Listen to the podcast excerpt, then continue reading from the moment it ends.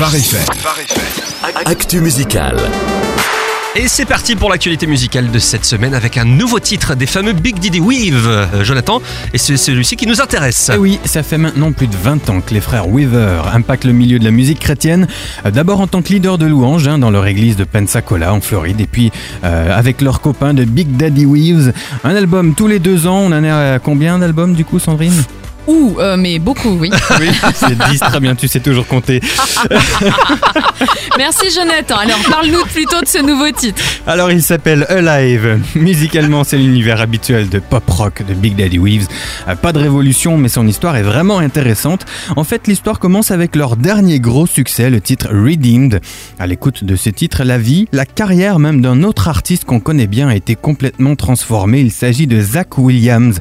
Euh, Quand il a raconté ça aux frères Weaver, ils lui ont confié d'écrire une chanson sur ce qu'il a vécu, le passage d'une saison à une autre, d'une saison très sombre à une saison de lumière.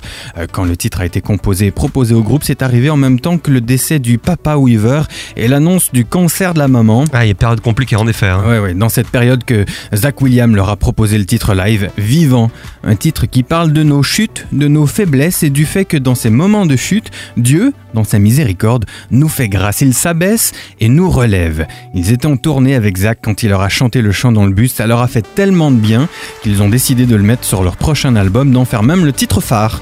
Bah inspiré tout ça, hein. excellent. Alive, c'est donc le nouveau single de Big Daddy Weave.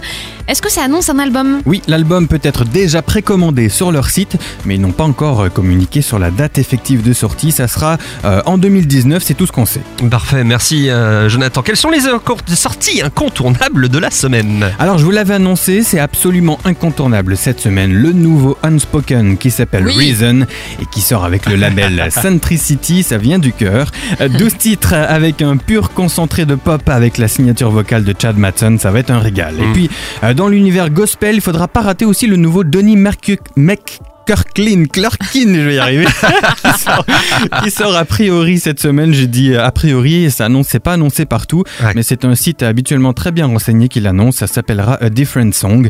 Dans tous les cas, un nouvel album de cet artiste est absolument incontournable. Oui, c'est sûr. Et même ses anciens albums d'ailleurs, c'est une référence gospel.